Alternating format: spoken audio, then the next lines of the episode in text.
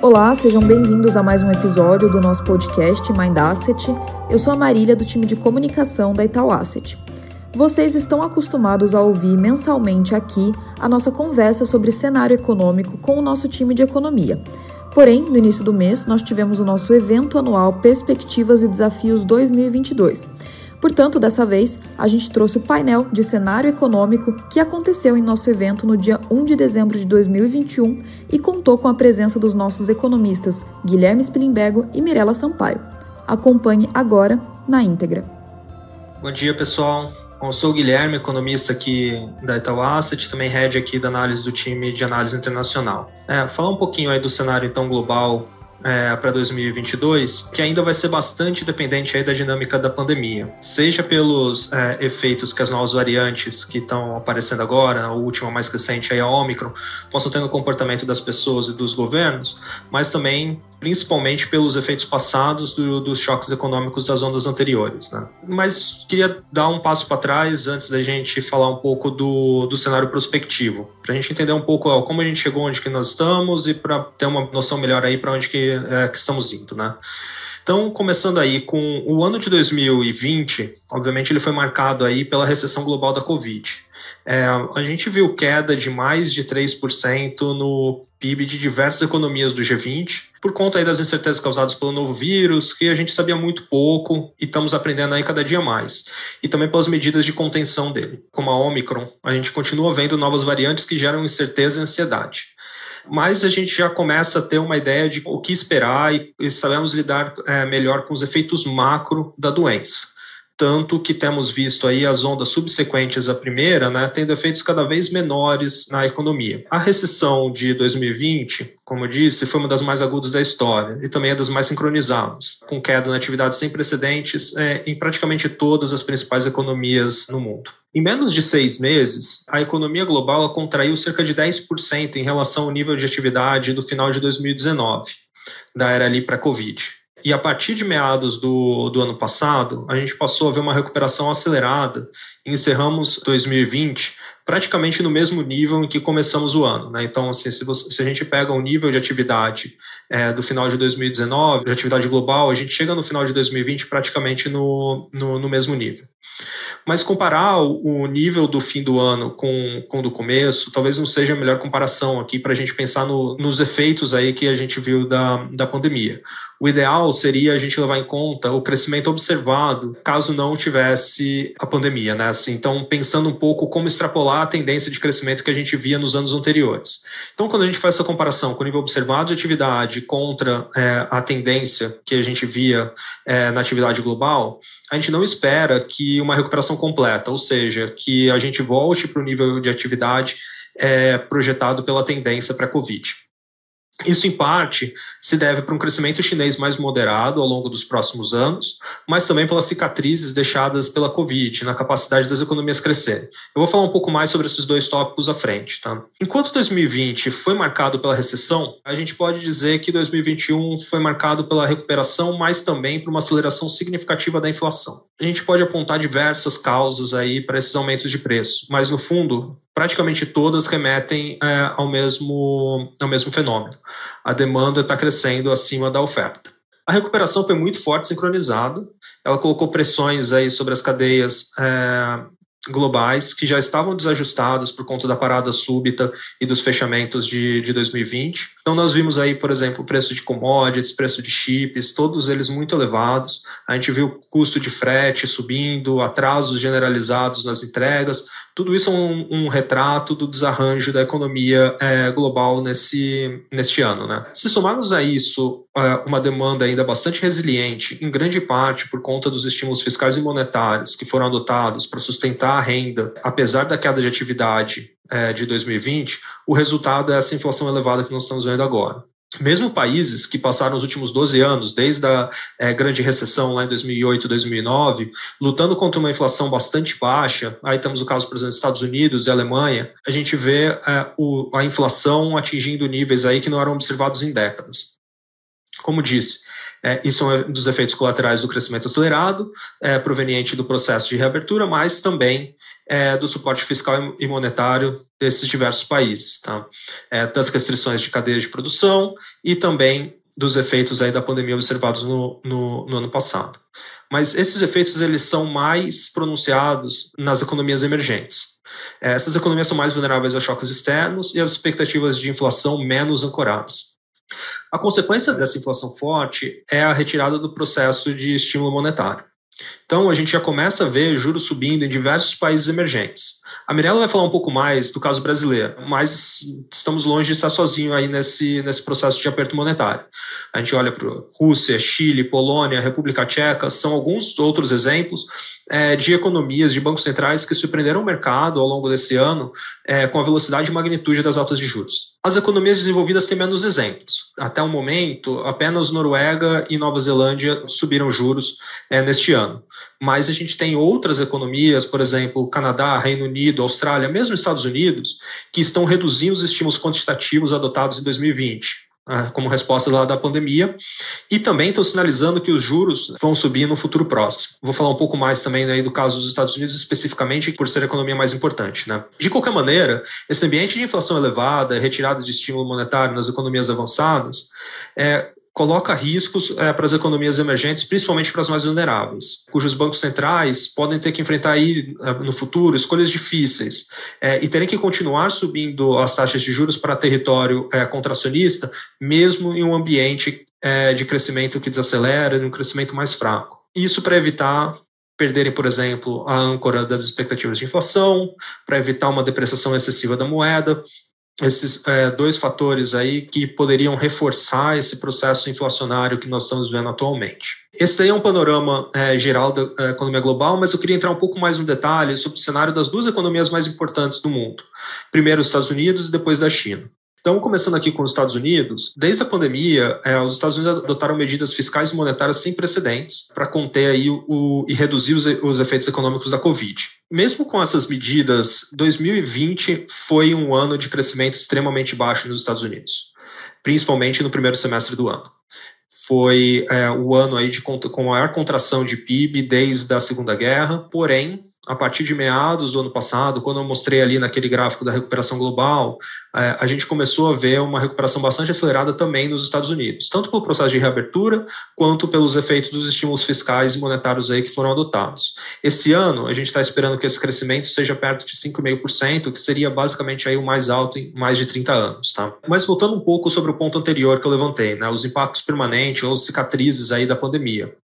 É, nos Estados Unidos, vemos uma queda significativa da taxa de participação. É, a taxa de participação é a proporção das pessoas com mais de 16 anos que estão trabalhando ou que estão procurando ativamente por trabalho. Esse efeito essa, dessa queda de, de taxa de participação tem sido chamado pelos economistas como uma grande resignação é o movimento de saída de milhões de pessoas do mercado de trabalho americano. Aqui, nossa visão é que parte dessa é, queda é permanente, reflete a aposentadoria dos baby boomers, mas uma parte é temporária, que reflete como que a, a pandemia afetou a vida das pessoas e elas acabam decidindo por não trabalhar, seja por é, receio em relação à doença, seja por obrigações familiares é, que a nova realidade nos impõe, por exemplo, ter que cuidar dos filhos ou dos pais idosos, ou algum outro motivo que provoca esse desalento e esse desincentivo às pessoas a estarem no mercado de trabalho. De qualquer maneira, a saída dessas pessoas da força de trabalho reduz a capacidade produtiva da economia, ou o que chamamos de PIB potencial. Se a economia está operando acima desse PIB potencial, dizemos que ela está apertado. Um cenário em que a demanda é maior que a oferta, o que coloca pressões de alta altistas né, nos preços e cria um ambiente em que a inflação é um processo autossustentado há muita incerteza em relação a esse nível de ato. Nós não observamos diretamente o PIB potencial da economia, o que chamamos de uma variável não observada, mas o que nós observamos é a inflação e nós sabemos que ela está elevada, principalmente aí nos Estados Unidos. Porém, nesses é, últimos meses, estamos vendo uma mudança importante na composição dessa inflação, que vai me dar um pouco mais de informação é, em relação a esse ato aí da economia americana. Meados do ano, quando a inflação começou a, dar sinais de aceleração, essa aceleração era muito concentrada em itens ligados ao, à economia global, bens duráveis, que são ligados aí bastante às cadeias de produção o que dava a entender que era um choque que poderia é, se dissipar aí ao longo do tempo. Só que é, nesses últimos meses estamos vendo um processo inflacionário mais espalhado por itens mais ligados à ociosidade da economia. É, por exemplo, a gente tem visto uma aceleração bastante significativa aí em salários, preços de aluguéis também subindo mais rápido. Então, esses daí são itens que indicam que o, o hiato, que a economia americana está operando é, mais próximo aí de sua capacidade, o que coloca, é, o que gera um processo inflacionário mais autossustentado. É, o Fed ele não ficou de braços cruzados diante dessa mudança é, inflacionária aí da economia americana. Ontem mesmo, o, em discurso de prestação de contas no Congresso, o presidente do Fed sinalizou que deve acelerar o processo de redução de, de compra de ativos, é, que a gente chama de quantitative easing, o QE. É, desde o agravamento da pandemia nos Estados Unidos, em março do ano passado, o Fed aumentou o seu balanço em praticamente 20 pontos percentuais do PIB, comprando majoritariamente aí títulos públicos do Tesouro Americano ou títulos ligados à hipoteca. Mas também aí durante um período comprou títulos corporativos e também é, fez empréstimos aí para é, pequenas empresas em necessidade. Mas aí nessa na última reunião, agora no começo de novembro, ele anunciou o fim gradual desse processo de aumento de balanço, tá? Desse, do, do quantitative easing. É o processo que a gente chama de tapering, onde ele vai fazendo uma redução mensal no ritmo de compras de ativos até chegar no zero. É, ontem, o Jerome Powell, presidente do Fed, ele sinalizou que esse processo pode ser acelerado. Então, no, é, na reunião de novembro, eles falavam que isso poderia ser, esperavam que fosse encerrado em meados do ano que vem, e agora ele está dizendo que esse processo pode ser acelerado aí por alguns meses, tá? Então, provavelmente aí a gente espera que o, o quantitative easing seja encerrado nos Estados Unidos em março e também, além dessa revisão aí de, de, política monetária não convencional que nós chamamos, nós também vimos uma, uma reavaliação bastante significativa das expectativas de altas de juros do, dos participantes do Fed. Então, por exemplo, se a gente pega a mediana, né, onde está a maioria é, do comitê dos participantes do FOMC, o comitê que decide a política monetária americana, em março, eles não previam alta de juros até pelo menos 2024. Na, pro, na rodada de projeção seguinte, em junho, é, a maioria do comitê passou a esperar alta em 2023. E agora, na última rodada de projeção, que foi divulgada em setembro, é, metade do comitê já esperava alta no ano que vem. Nossa expectativa é que o Fed suba três vezes os juros em 2022, provavelmente começando em maio, após ter terminado o programa de compra de ativos. A sinalização dessas altas deve ser reforçada aí na próxima rodada de projeções, que é agora em meados de, de dezembro. Como a inflação está se mostrando mais persistente, esse ciclo de alta de juros deve ser iniciado aí no ano que vem, 2022, deve se alongar nos anos subsequentes, 20, é, 23 e 24 em um ritmo que a gente espera que seja basicamente de uma alta por trimestre, até que os juros cheguem ao menos no nível que o Fed julga ser a taxa neutra. Ou seja, aquela taxa de juros que nem acelera nem desacelera a economia. Mas aqui a gente vê um risco importante e uma probabilidade grande do Fed ter que ir além desse nível para de fato desacelerar a economia e trazê-la de volta para o potencial. Com o Fed subindo juros ao longo do ano que vem, o cenário para países emergentes vai ficar mais desafiador. Os juros mais altos nos Estados Unidos deixa menos atrativo o fluxo de capitais para países emergentes. Tá? Entrando rapidamente no cenário para a economia chinesa, vemos o governo insistindo em um processo de rebalanceamento bastante importante da economia, o que pode significar um crescimento mais baixo do que o observado nas últimas décadas. Então, todos nós sabemos aí do grande processo do, é, de crescimento é, chinês aí nos últimos 20, 30 anos. E agora, pensando para frente, principalmente aí nos, pelos próximos dois a três anos, nós esperamos que esse crescimento seja bem abaixo do que, que a gente observou aí nesses, nesses últimos 30. Vemos dois riscos principais aí no cenário econômico chinês. O primeiro é como que o, o, o, país lida com esse processo de rebalanceamento que eu comentei. E para fazer isso, para guiar esse processo de rebalanceamento, o governo lançou uma iniciativa que ele chama de prosperidade comum onde, por meio de medidas regulatórias, ele tem buscado tornar o crescimento chinês mais inclusivo. Porém, isso aí também significa mais incertezas para o investimento. E foi justamente o investimento que foi o grande motor do crescimento é, chinês nos últimos 20 anos. Né? Parte do, investimento em produção industrial, essa parte da, da, economia produtiva foi o que puxou aí essa, esse boom de crescimento chinês que é, nós vimos aí nesses últimos anos. Ou seja, a China planeja sair de uma economia intensiva em investimento para uma economia mais de consumo. Menos investimento também significa menos potencial de crescimento. Então, o que nos faz ver riscos para que o PIB potencial chinês acabe sendo menor ao longo dos próximos anos, por conta de uma combinação de menos investimento, mas também de uma redução da força de trabalho, por um acelerado processo de envelhecimento populacional que é fruto ali da política do, do filho único adotada décadas atrás. O segundo risco importante que estamos mantendo no radar é o setor imobiliário. Também como parte dessa política da prosperidade comum que eu comentei, o governo chinês tem aumentado a regulação no setor para conter especulação e alavancagens é, excessivas. Mas esse processo gera desafios para as empresas do setor que estão passando por dificuldades, por exemplo, Evergrande. Mas diversas outras empresas menores estão na mesma situação. Esse ajuste no setor imobiliário, que representa cerca de 20% do, do PIB chinês, coloca riscos para baixo no cenário de crescimento e deve contribuir para que o crescimento fique abaixo de 5% nos próximos dois anos. O crescimento mais baixo vindo da China, política monetária nos Estados Unidos apertando, são dois fatores aí que devem é, dificultar o cenário para as economias emergentes como o Brasil. A Mirella vai falar um pouco mais aí nos detalhes sobre é, as perspectivas aí para a economia brasileira. Obrigado. Obrigada, Guilherme. Bom dia a todos. Meu nome é Mirella Sampaio, eu sou economista representando aqui o time de Brasil. E a ideia é puxar aí o gancho, né, pegar esses aspectos que o Guilherme bem apresentou sobre os desafios que vêm de fora e adicionar, como eu gosto de dizer, um pouco de pimenta e falar, na verdade, dos desafios que a gente tem de sobra no nosso país. Como a gente comentou no cenário internacional, a inflação deu o tom de 2021 e isso não deixa de ser verdade para o nosso próprio país. É, o segredo que eu brinco dos economistas, e aliás de quem mostra gráfico em geral, diz respeito ao eixo. Se vocês olharem o gráfico da esquerda, é muito natural a gente prestar atenção ali na linha pontilhada do IPCA, ou seja, um dos principais indicadores de inflação que a gente tem no país, e falar, poxa, essa alta está até contida, né? Parece um morrinho que você vai subindo aos poucos. Mas no fundo, no fundo, quando a gente olha o eixo, a gente chega àquela conclusão que, como brasileiros, nós sentimos no bolso a inflação do nosso país está bem mais elevada do que a de vários países que o Guilherme bem apresentou no início ali dos seus slides. A gente está encerrando a inflação desse ano em cerca de 10%, né, 10,5%, a depender aí do momento de projeção, da nossa angústia do dia, mas fato é que uma inflação de dois dígitos não se constrói sozinha e não vem do nada.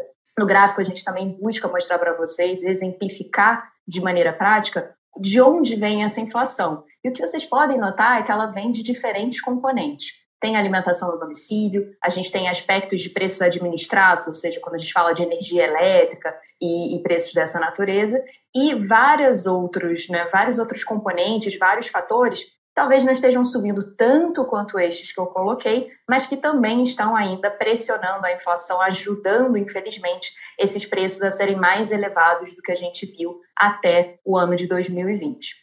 Um aspecto que a gente nunca pode perder de vista quando fala de dinâmica de preços e inflação é o que a gente chama de ponto, do ponto de vista técnico de inércia, ou seja, a ideia de que de alguma maneira essa, essa situação se prolonga, né? ela fica presente entre nós por algum tempo. E aqui à direita a gente traz um gráfico que eu acho muito interessante que busca realmente relacionar a questão das famílias, ou seja, do salário, né, do, ou do salariômetro, conforme aferido ali pelo FIP aqui de São Paulo, e os indicadores de preço.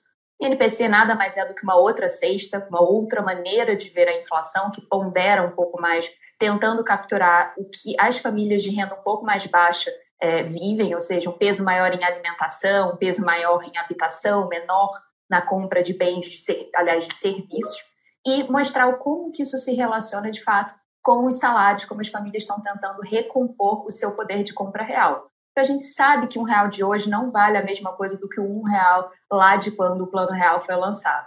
E todas as famílias, claro, querem manter o seu consumo, a sua capacidade, a sua qualidade de vida. O gráfico mostra que a relação não é perfeita, como nada é, aliás, quando a gente fala de economia. Mas existe uma relação próxima e esse é um dos fatores que, a nosso ver, contribui para o processo de desinflação, desaceleração da inflação ser mais lento do que a gente gostaria. Outra maneira de pensar o problema da inflação é a gente falar, poxa, quando vira a chave? Né? Quando que economistas como o Guilherme, como a Mirella vão parar de falar para a gente que a inflação é um problema e a gente vai virar essa página?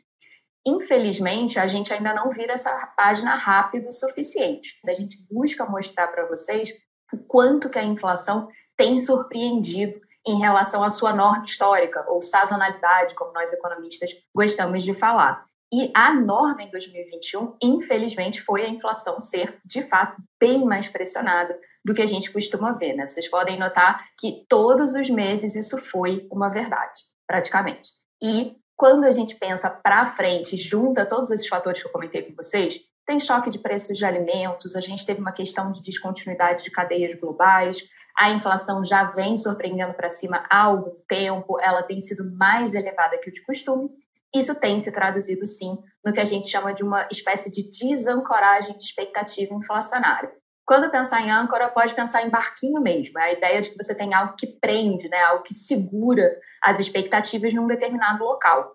E o ideal, sempre olhando para frente, é que as expectativas de inflação, ou seja, o que nós economistas falamos para vocês, que esperamos que seja a inflação à frente, seja o mais próximo possível da meta de inflação que o nosso Banco Central diz perseguir, determinada pelo Conselho Monetário Nacional, e por aí vai. E o gráfico da direita mostra que esse desafio não está nem um pouco fácil. Já não é de hoje que os economistas têm dito que a inflação do ano que vem vai ser substancialmente mais elevada do que a meta de inflação para o ano que vem. A gente sabe qual ela é, mas a maior parte de nós não acredita que a inflação vai ficar sequer próxima dessa meta. Para o ano que vem, por exemplo, a gente espera uma inflação superior a 5%, é, mais na casa, eu diria, inclusive, do 5,5% do que do 5% e o balanço de riscos, justamente porque a gente ligou essa maquininha mental da inflação entre os brasileiros, é de uma inflação mais elevada e não menos do que consta nas nossas projeções. Esse desafio, ele gera vários problemas, né? Eu falo que a gente sente como brasileiro no bolso, mas cada brasileiro sente de uma forma, cada um lida com essa dificuldade de uma maneira. Pensem na realidade de cada um de vocês. Quando a gente vê a inflação elevada, a primeira coisa que a gente pensa é: o meu salário, o meu contra-cheque, né, a minha renda não está mais gerando o mesmo bem-estar que eu gostaria.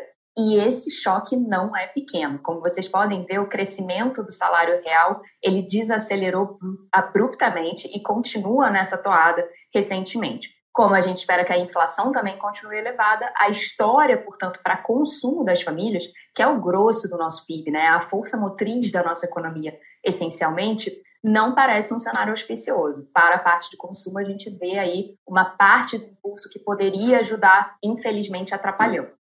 E os empresários também se deparam com essa realidade, né? Assim como quando a gente vai comprar um bem no supermercado, a gente nota os preços subindo, o mesmo vale para alguém que está comprando suprimentos, que está negociando com fornecedores para poder produzir e vender bens e serviços para as famílias e para outras empresas. Aqui a gente optou por mostrar o que eu comento que é um dos gráficos, eu acho, mais é, que melhor exemplificam a questão da pandemia no Brasil, que é a confiança da indústria. A gente teve, como vocês podem notar, uma queda muito brusca no início da pandemia, toda aquela incerteza que o Guilherme bem colocou do cenário global contaminando muito do que os empresários viam e pensavam para o futuro, mas isso também rapidamente se reverteu. É aquele quase choque em V que os economistas gostam de falar. Só que desde então a gente já não tem esses movimentos tão é, fortes, tão relevantes. E olhando para frente, a gente não vê razões para acreditar que os empresários possam se sentir super confiantes. Afinal, eles olham para o mercado consumidor final, as famílias falam: bom, a coisa não está tão legal assim, a confiança do consumidor não está tão boa assim. Olham para a própria situação, falam: poxa, meus preços, né, meus fornecedores estão me pressionando, eu não estou conseguindo repassar necessariamente esse aumento de custo, e isso joga muito contra. Esses são dois aspectos que são super importantes, mas que não são os únicos pontos de atenção que a gente tem que ter em mente quando fala de atividade no Brasil. Outro que naturalmente super dialoga com a inflação, como o Guilherme também bem explorou, é a questão da política monetária. Vocês podem me falar assim, bom, você está me falando que a renda das famílias não vai ser algo que vai necessariamente ajudar, impulsionar o consumo. Mas será que a gente não pode ter uma surpresa boa no lado de crédito? Né? As famílias tomando crédito, por exemplo, para comprar bens semiduráveis ou duráveis, comprar o próprio apartamento, alguma coisa do gênero. E aí, como vocês bem sabem, a gente infelizmente está tendo que tomar a dose do remédio amargo, que é a alta de juros. O Banco Central ele tem feito um trabalho de, de aumento da taxa de juros muito expressivo. A gente traz aqui no gráfico à esquerda, como vocês podem ver, a evolução da taxa Selic. E é claro que a gente sempre pode lembrar de períodos um pouco mais longe desse gráfico, né, um pouco mais distantes no passado, no qual vocês vão me dizer, olha, a gente já teve estoque de juros muito maior do que isso, tanto em ritmo, que a gente chama de pace, quanto em orçamento total. Isso é verdade, mas a gente nunca tinha tido também uma taxa de juros tão baixa quanto aquela que foi registrada ali no, né, no apagar das luzes, digamos assim, da pandemia. quando o Banco Central optou por tentar ajudar a sustentar a economia, porque sabia que o choque que a gente estava sofrendo era muito profundo e muito atípico. Em todo caso, tão importante quanto ver o que aconteceu é falar das perspectivas. E nesse sentido, a gente acha que as doses do remédio ainda vão ter que ser administradas. Banco Central subiu os juros até aqui, né? a gente já está praticamente em 8% ao ano. A gente acredita que vai continuar administrando essas doses.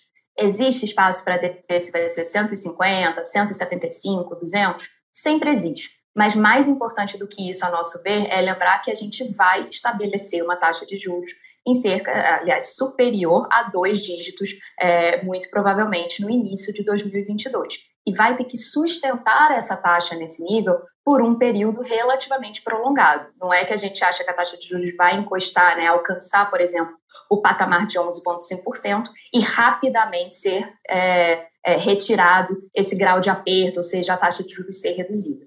Isso veio e veio para ficar entre nós por algum tempo. Vale lembrar que a taxa de juros sobe, mas as famílias, os empresários, eles demoram um pouco a sentir esse efeito na prática. E por isso o gráfico da direita, o impulso de crédito. A gente, pelos nossos estudos internos, entende que existe aí um lag da ordem de 18 meses entre você subir a taxa de juros isso efetivamente bater na atividade real, como a gente fala. Ou seja, o impulso de crédito já vem reduzindo a sua marcha, sofrendo, e a gente não vê razões para acreditar que isso vai ajudar de forma sustentada, né, dar o impulso que precisa, positivo, para a economia brasileira no ano de 2022. Portanto, esse é o desafio que a gente identifica para a situação do nosso país olhando o ano de 2022. A gente vai ter o dado do PIB sendo divulgado amanhã pelo IBGE, né, terceiro trimestre de 2021. Esperamos um resultado neutro, a economia não deve nem crescer nem decrescer em termos trimestrais, mas o desafio é olhar para frente e falar: bom, eu não tenho uma situação confortável no lado inflacionário. As famílias e os empresários estão tendo que lidar com esse ambiente muito desafiador. O crédito, por conta do aumento da taxa de juros, não vai ser uma força motriz para a economia. A gente sempre pode falar, claro, das perspectivas positivas para o agronegócio, por exemplo. A gente sabe que a área plantada está trazendo boas notícias e etc. Mas esse é um pedaço relativamente pequeno da nossa economia. Não chega a 5%, 6%. Então, os drivers, os impulsos que poderiam auxiliar, infelizmente, está deixando ali um pouco a desejar é, em relação ao que a gente gostaria de ver. Pensando em termos de projeção para o ano que vem, a gente trabalha oficialmente hoje com um cenário de um crescimento marginalmente positivo algo em torno de 0,1%, 0,2%. Mas o balanço de riscos sugere que não seja impossível, ou mesmo talvez a depender das premissas adotadas, improvável, que o PIB do próximo ano seja negativo. Uma notícia ruim, porque não só fala sobre a situação que a gente tem bem na margem, que está acontecendo com a gente agora, nesse trimestre, nos trimestres subsequentes, mas também dá uma cola do slide que eu considero mais importante quando a gente vai falar do futuro de um país, que é o crescimento de longo prazo. Até aqui, tudo que eu comentei com vocês praticamente eram aspectos conjunturais, ou seja, o que, a gente está tendo que lidar realmente quando a gente pensa no desafio deste ano, do próximo ano e por aí vai. Aqui a gente já está falando de algo que é mais profundo, que diz respeito a um crescimento de longo prazo, os desafios para a gente fazer o país crescer e ter mais prosperidade. E nesse sentido, está colocado um desafio que acho que vale independente de quem sentar a cadeira de 2022 em diante a gente não tem mais o tal do bônus demográfico, a ajuda, né, a ideia de que você vai ter pessoas auxiliando essa economia a ter um crescimento maior. A gente, infelizmente, assim como diga-se de passagem, praticamente todos os países do mundo já superou essa fase. Logo, resta a gente pensar em investimento, produtividade. E aqui a notícia também não é exatamente das melhores. Como vocês podem ver no gráfico, quando a gente avalia a taxa de investimento do país é, ao longo do tempo, a gente não está no mínimo histórico, já conseguimos recuperar um pouco em relação ao que a gente viu recentemente, mas ela ainda deixa muito a desejar. E aqui eu estou comparando a gente com a gente mesmo. Sequer estamos entrando no mérito de que países que conseguiram sair da renda média e realmente entrar, digamos, na, na liga dos maiores, essa liga que o Guilherme tão bem coloca, tiveram taxas de investimento ainda mais expressivas do que essas que o Brasil registrou ao longo dos últimos anos. E o desafio de crescimento, ele bate também em outro tema que a gente até vai falar pouco aqui, porque todo mundo não aguenta mais ler os jornais, que é o desafio fiscal. Se vocês olharem, é muito comum as pessoas debaterem resultado primário, algum tipo de detalhe, de dado de arrecadação de curto prazo ou algo do gênero. Mas o que a gente quer que vocês tenham em mente é o desafio em termos de política pública, de contas públicas, sempre é o longo prazo. Não é tanto que a gente gaste mais do que deva só hoje ou amanhã. É o fato de que a gente já vem fazendo isso há algum tempo. A nossa dívida se elevou consistentemente né, ali entre 2013 e 2018. A gente conseguiu fazer um esforço para reduzir a nossa dívida em 2019, tinha um plano de jogo ali para lidar com esses desafios, mas o ano de 2020 caiu como uma bomba, não só em termos de atividade, mas infelizmente também em termos fiscais. A gente teve que fazer um auxílio. É, na nossa visão, o tamanho do estímulo fiscal dado foi superior ao requerido, mas fato é, já fizemos, agora temos que olhar para frente. Vocês podem falar assim, poxa, o gráfico está mostrando que o ano de 2021 a dívida cai. Verdade. Mas se a gente olhar de 2022 em diante, a história não é tão bonita. A gente acredita que não vai ser, não vai ser fácil para o Brasil voltar a sinalizar com a redução da dívida pública. E, como todos nós também sabemos, a nossa carga tributária não está num nível confortável. Então, como a gente lida com esse desafio? O que pode ser feito? Aí nasce a tabela direita. A gente precisa crescer mais e pagar menos juros. Parece simples, mas não é. A gente sabe que para crescer mais tem que investir, tem que ter reforma, tem que trazer segurança jurídica, facilitar a vida das empresas, trazer de fato produtividade. E para ter juros mais baixos, a gente também precisa de reformas nesse sentido. Então, tentando né, organizar e sumarizar um pouco as mensagens que a gente queria deixar aqui para os nossos gestores e especialistas desenvolverem com vocês, vale lembrar o seguinte: quando a gente fala do cenário internacional, a gente se depara com essa história, esse passinho para trás de um universo de atividade como um grande choque, passando para a inflação, sendo que no ano de 2021 o grande debate foi: aí, essa inflação é temporária ou ela é persistente? A gente vê mais razões para acreditar que ela seja persistente, porém vai declinar no tempo, do que o contrário. Só que o custo disso é o mesmo remédio que o brasileiro está tendo que lidar, que é mais taxa de juros, mudanças na política monetária global e por aí vai. Não obstante as dificuldades no ambiente de inflação, a gente sabe que todos os países, como falei em Brasil e Guilherme falou internacional, estão lidando com um ritmo de crescimento menor, mais baixo do que a gente viu em outros momentos. Esse não é um cenário propício, não é um cenário positivo para países emergentes, para economias que dependem de fluxo global e que são muito influenciadas pelo crescimento global de uma maneira geral. No nosso cenário doméstico, como a gente fez questão de explicitar aqui, o nosso desafio é buscar esse equilíbrio entre a dose do remédio e deixar o paciente numa condição mais estável. Não adianta levar juros para um nível super alto e ter um custo em termos de, de atividade, de emprego, que inviabilize notícias melhores à frente. Além de todos esses fatores que a gente bem colocou, a gente não pode perder de vista a questão, claro, da eleição. A gente está há praticamente um ano da corrida.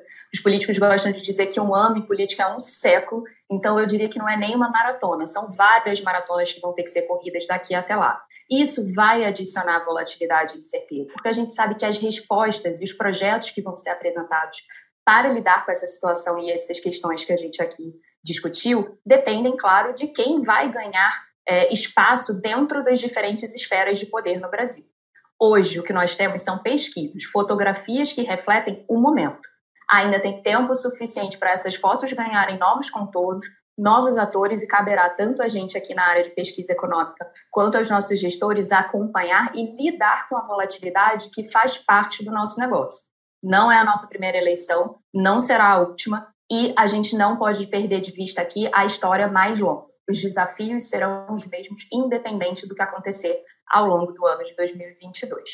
Do nosso lado, essas eram as mensagens que a gente queria apresentar. Agradecemos aqui, claro, a audiência de todos e abrimos para perguntas. Estou recebendo a mensagem que a gente já tem várias perguntas, então vamos começar aqui. E como eu sou uma pessoa muito gentil, quem começa é o Guilherme. Boa sorte, Gui o Gabriel fez questão de perguntar aqui é, sobre a questão dos países emergentes. Né? A gente sabe que alguns países têm tido um ritmo de elevação de juros menor que o Brasil, enquanto a gente olha também esse ambiente de elevação de juros em diferentes países desenvolvidos. É, você acha que isso pode causar uma pressão nos juros desses outros países emergentes? Legal. Eu tô vendo uma da Ana também, que é bem parecida, eu já vou amarrar as duas, né? Que dentro dos países emergentes, alguns países ou regiões poderiam enfrentar um cenário menos preocupante do que o, o apresentado aqui pra, pela gente, né? Então, acho que o, esse processo de alta de juros, principalmente nos Estados Unidos, ele vai colocar sim pressão para alguns países sobre juros. Essa pressão, como que ela se, se manifesta? Principalmente ali pela taxa de, é, de câmbio, para essa questão de fluxo de capital os é, suspeitos usuais, né, para terem mais, enfrentarem mais dificuldades nesse cenário, são os países ali mais vulneráveis. Aí, infelizmente, a gente inclui o Brasil nessa lista, mas aí a gente poderia colocar, por exemplo, é, Argentina, África do Sul, Turquia. Os países asiáticos, no geral, eles têm uma vulnerabilidade externa menor são exportadores de saldo bastante positivo em, em conta corrente, por exemplo, é, mas ainda assim lá a gente vê alguns países que são um pouco mais suscetíveis a esse processo aí de aumento de, de juros. Em particular aí a gente pode ter juros subindo mais Índia, Indonésia, por exemplo, tá? Então a resposta é sim, a gente vê com, uma preocupação, principalmente alguns mais ligados, outro que eu não mencionei, mas que é muito ligado aí com o ciclo monetário americano é o México, os ciclos monetários mexicanos e americanos aí são é sempre bastante correlacionados relacionados. Então é outro aí também que a gente vê algum risco de ter que é, subir juros aí ao longo do ano que vem. É, e os menos vulneráveis, eu diria que são principalmente aí os países do leste e sudeste asiático, tá? Eu estou lendo uma do Hobby, que é perguntando sobre o aumento de juros no país, nos países envolvidos e como isso pode pressionar câmbio. É, se a gente pode esperar um dólar americano ainda mais valorizado perante o real em 2022. Óbvio, vou ser muito sincera, câmbio é, é, o pesadelo da minha vida. Basicamente, eu não consigo dormir se eu for pensar nessa variável, porque a gente fala que é uma das variáveis mais difíceis de prever é, em termos de projeções econômicas. Se a gente for levar em consideração os vetores, né, os fundamentos que deveriam é, ser os mais importantes quando a gente fala de câmbio, por exemplo, déficit em conta corrente, qual a situação das contas externas, quais são as perspectivas para a política monetária relativa, ou seja, poxa, a gente está subindo juros, mas será que Estados Unidos está subindo mais do que a gente, por aí vai? Esses fatores sugerem sim que a nossa moeda deveria apreciar e não depreciar em relação ao câmbio. Mas, em termos de projeção, eu faço lá, né, vejo Bernardo, por exemplo, que é o nosso economista responsável, fazendo as projeções de câmbio, e tudo sugere que o câmbio não deveria estar no patamar atual se a gente fosse levar em consideração esses fundamentos de longo prazo. As nossas projeções apontam para um real em cerca de 5,50 por dólar e não o que a gente tem visto na margem. Então, pensando a sua pergunta, a minha natureza, meu, não, a resposta automática de falar, a gente acha que deveria valorizar qual é o ponto que eu acho que já está pegando agora no mercado no curto prazo e deve ser um fator em 2022 que deixa a gente menos confortável, em tese, com essa projeção. O fato de que, como o Guilherme bem colocou, o desafio de política monetária pode levar os países a subirem a taxa de juros de forma mais intensa lá fora, e também o outro aspecto que é o que eu comentei sobre eleições. A incerteza, ela naturalmente se reflete nos preços. Então, enquanto a gente não tiver mais clareza sobre o que vai acontecer com o país no longo prazo, é natural que a nossa moeda sofra relativamente. A gente talvez tenha uma moeda um pouco mais depreciada do que dizem os fundamentos e talvez depreciando um pouco mais do que outros países. Mas essa é a resposta curta, tá? Projeção em 5,50, incerteza elevada e não consistente ainda o que a gente está vendo na margem com o que a gente acredita que sejam os fundamentos da nossa economia. O Carlos aqui pergunta sobre qual a probabilidade de uma crise mais forte na China. Esse daí é um tema que o pessoal sempre fala já há, há muitos anos. Né? A gente viu alguns momentos aí de maior estresse vindo da China, é, por exemplo, ali em 2015, 2016. Esse daí foi um, foi um período de bastante volatilidade ali da, da economia chinesa. É, a economia chinesa ela tem diversos desarranjos importantes que, o, que precisam ser lidados. Então, por exemplo, níveis de endividamentos bastante elevados, muito um, um driver ali muito dependente dos projetos de é, infraestrutura e de é, projetos imobiliários que são em grande parte ali determinados pelo, é, pelos, pelos governos central e pelos governos locais. Enfim, a China tem ali diversos desafios para é, os próximos anos mas não está no nosso cenário um que a gente chama de hard landing chinês, né, de uma aterrissagem forçada.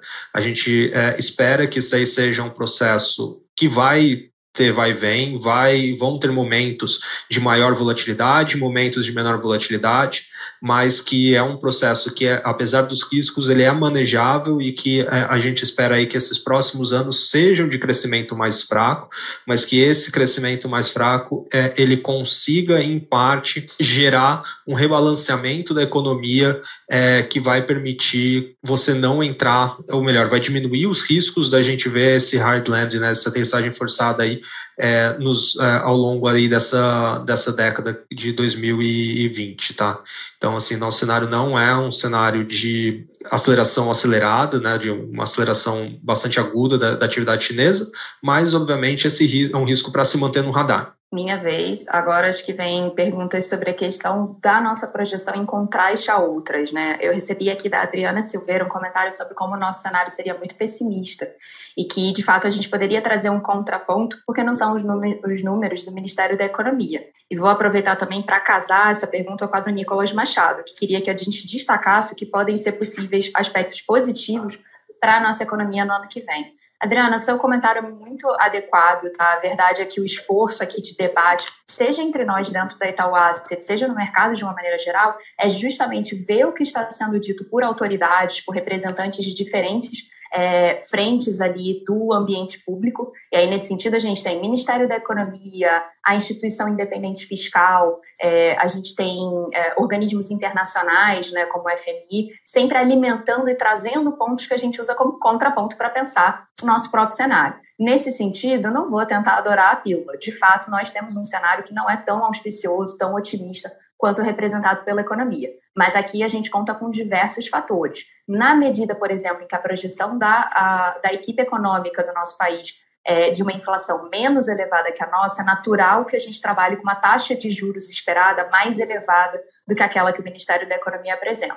E a consequência disso, por exemplo, mais juros, menos atividade à frente. Né? Eu falei, lembra, que existe uma defasagem entre a política monetária e a atividade real todas essas coisas vão gerando interações que apontam para um cenário diferente da economia. Então, o nosso cenário não é tão interessante, tão bonito, digamos assim, quanto aquele apresentado pelo mercado, mas a gente acredita que tem todo um conjunto de premissas e um conjunto de, de uh, esforços e trabalhos que são feitos internamente seja via modelagem, seja via debate com consultores é, locais e globais, para tentar justamente calibrar as nossas expectativas. E na pergunta do Nicolas do que, que a gente acha que pode surpreender positivamente, eu acho que eu vou ter que remeter ao início da apresentação que eu fiz, que é inflação. Se a gente começar a ter, por exemplo, uma inflação menos pressionada do que a gente espera, num prazo relativamente curto, isso tende a significar menos juros, isso tende a significar um menor aperto das condições financeiras através da curva de juros, através da precificação de mercado,